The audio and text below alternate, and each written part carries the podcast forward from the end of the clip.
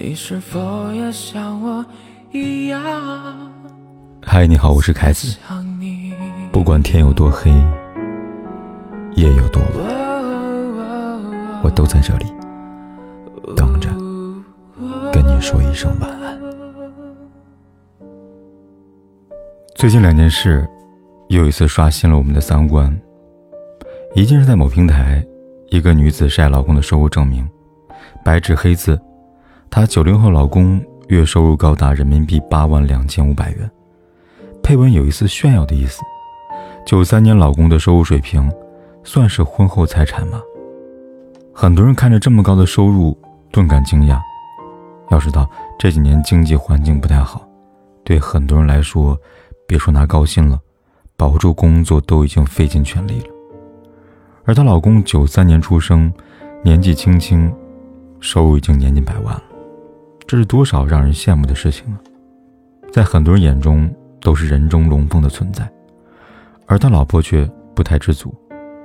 有人在评论区提醒他，说：“你知不知道你老公的公司禁止对外透露工资呀？”他说：“上市公司会在年报里边披露员工的薪资情况，他的薪水还没达到人均呢。”一句话，让不少人羡慕嫉妒恨。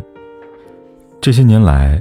券商公司的高收入早已不是什么捂着不能看的秘密了。根据二零二一年发布的财报，也大体能够看到入职员工的人均薪资，其中很多人一年的薪酬比我们普通人一辈子挣的还要多。可再看看他们的入职要求，入职员大都是清华北大、国内外的顶尖金融类大学，看得不由感慨：学历虽不能决定一个人的人生。但至少能给他一份体面的工作。虽然在我们的普通人眼中，他们的工资确实高，但不可否认的是，靠着寒窗苦读，靠着高压工作，他们拿到的高薪的薪水，本在情理之中。但这个世界，并不是每个人都有这样的幸运，能够学有所成，能够衣食无忧。生活中大部分的人，还在生存线上苦苦的挣扎。这个世界，有人住高楼，有人在深沟，有人光万丈，有人一身锈。再来说第二个故事，让人忍不住心酸。故事的主角是河南一位五十四岁的洗碗工韦巧莲。他是无数个进城打工者当中普通的不能再普通的一个人。为了养育子女，为了给儿子攒够彩礼钱，他终年劳累。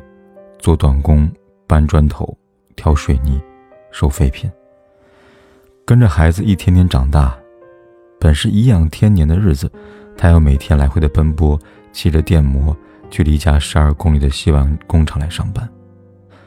工作的车间很大，但车间里只有一个工业风扇用来降温。冬天还好，一到夏天，尤其是多次发布橙色高温预警信号的河南开封。那个厂房闷热难耐，旁边还有个装香点的两个工业风扇，吹着热风，办公条件可想而知。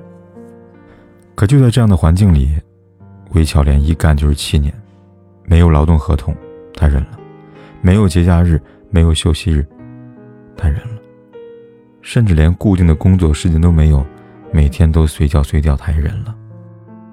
为的是给孩子多攒点钱。免得到时候问人借钱，为的是每个月两百块的全勤奖，是每天一百来块的工资。就这样，他忍过八年的寒霜酷暑，却万万没有想到，倒在这个闷热的夏天里。出事当天，韦巧莲上午就感到不舒服，跟领导请假。领导说他要走就没人了，让他坚持干到三点半。她忍着难受，干到三点多，又打电话给丈夫，让对方来接自己一下。谁曾想，在外等待的时候，一头晕倒在厂门口的空地上，这么一倒，就再也没有醒来过。深度昏迷的她，还伴随着多脏器官的功能不全、低血压、呼吸衰竭，综合多项检查，结果诊断为热射病。最终因为送医院太晚，多器官衰竭离开了人世。不少人看到他一生的轨迹，都忍不住的心里发酸。他也曾是谁的女儿，谁的妻子，谁的母亲。可如今，为了一个月区区三千块，为了孩子能够住上大房子，为了子孙，不再忍受他今日之苦。他忍着酷暑，忍着难受，一直干到生命最后一刻。你说这人世间有什么错，非要用命来偿还？可聘用他的工厂为了降低绩效，丝毫不重视员工的生命健康，又是何等的令人悲痛呢？他是多么努力的人，可努力并没有获得尊重，兢兢业一辈子，却没有想到以这样的方式告别这个世界。他没享过一天福啊！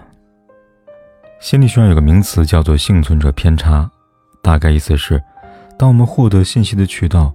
仅来自于幸存者时，此时的信息很可能会存在和实际情况不同的巨大差别。看了网上很多的新闻，会产生许多的错觉，以为月薪过万很普通，以为有钱人一抓大把，以为人人都可以衣食无忧，生活富足，但其实并不是这样。在我们的视线之外，还有很多人苦苦挣扎于生活的泥潭，他们当中有人扛下苦楚。只为保住饭碗，有人放下尊严，只为碎银几两；有人咽下委屈，只为父母妻儿。几天前，有一个新闻，让人酸了鼻子。湖南益阳，一个男子酒后到某快递店来买槟榔，明明付了五元，却说自己付了五十元，非要让店主找钱。被拒绝之后，恼羞成怒。对店主进行暴力殴打，先是薅住店主头发，接着扇巴掌，之后连续掌掴了好几次，用拳头打在肚子上、脑袋上，整个殴打过程持续两分钟，让人头皮发麻，隔着屏幕都感到很疼。可即便被打断鼻梁、脑震荡，店主始终没有还过一次手。问及原因，他的一番话让很多人破防了。他说。我不敢还手，还手的话变成互殴了。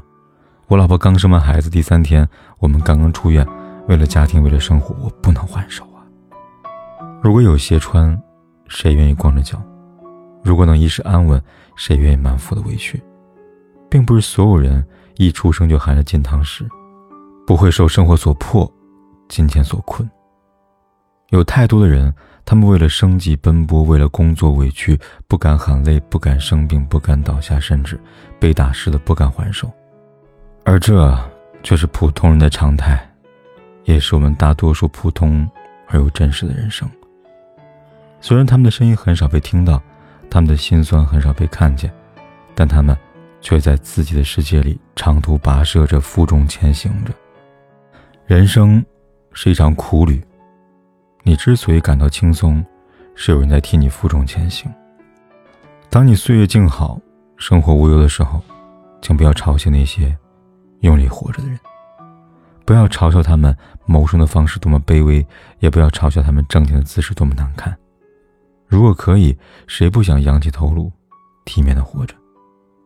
只是为了父母妻儿，为了肩上的责任，他们不得不委曲求全，咽下心酸，吞下苦涩。默默地坚持着。简陋的民房里，几个农民工坐在一起，他们用安全帽当碗，吃着便宜的盒饭。虽然条件艰苦，也能苦中作乐，用自己的努力挣最干净的钱。镜头前，一个四十多岁的大叔含着泪说：“工友们都笑话我，中午不吃饭。我也想吃饭，可中午不吃饭。”一个月能省下三百块，可以给娃做生活费。家里一个女儿，一个儿子，他一个人打工养活全家。为了省钱，他在宿舍连续几天吃馒头、喝白水，宁愿自己活得辛苦，也不想苦了家人。不知道遇到什么难过的事儿，一个男子在等红绿灯的时候突然情绪崩溃，但他只给了自己五秒钟时间。绿灯亮起时，他一秒收起情绪，朝前方驶去。早早辍学，流水线打工，借钱创业失败，遭遇车祸，险些丧命。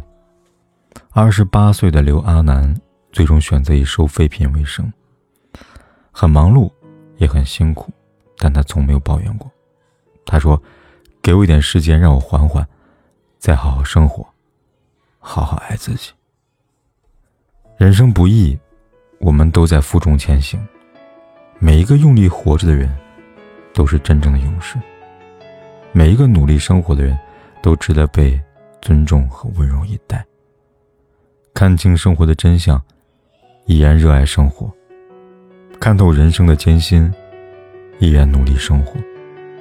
即使看不到希望，也依然拼命扎根，向阳而生，让生活开出花，让人生变得明朗。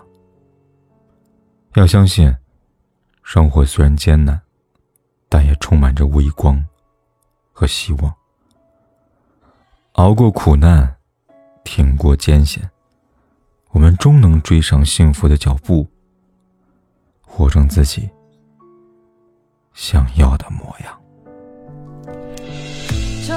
我告别故乡，踏上我的流浪。我只和久违的理想相期待在前方。妈妈的话充斥梦想，我不会再度彷徨。如今我背负了信仰，渐渐远离了家乡。童年的梦境，可笑的就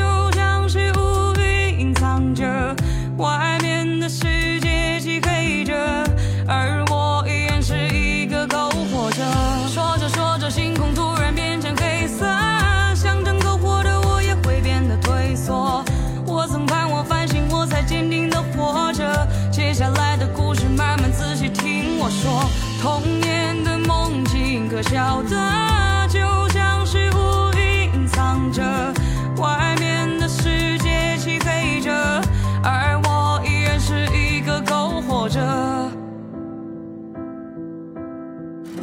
不管天有多黑，夜有多晚，我都在这里等着，跟你说一声晚安。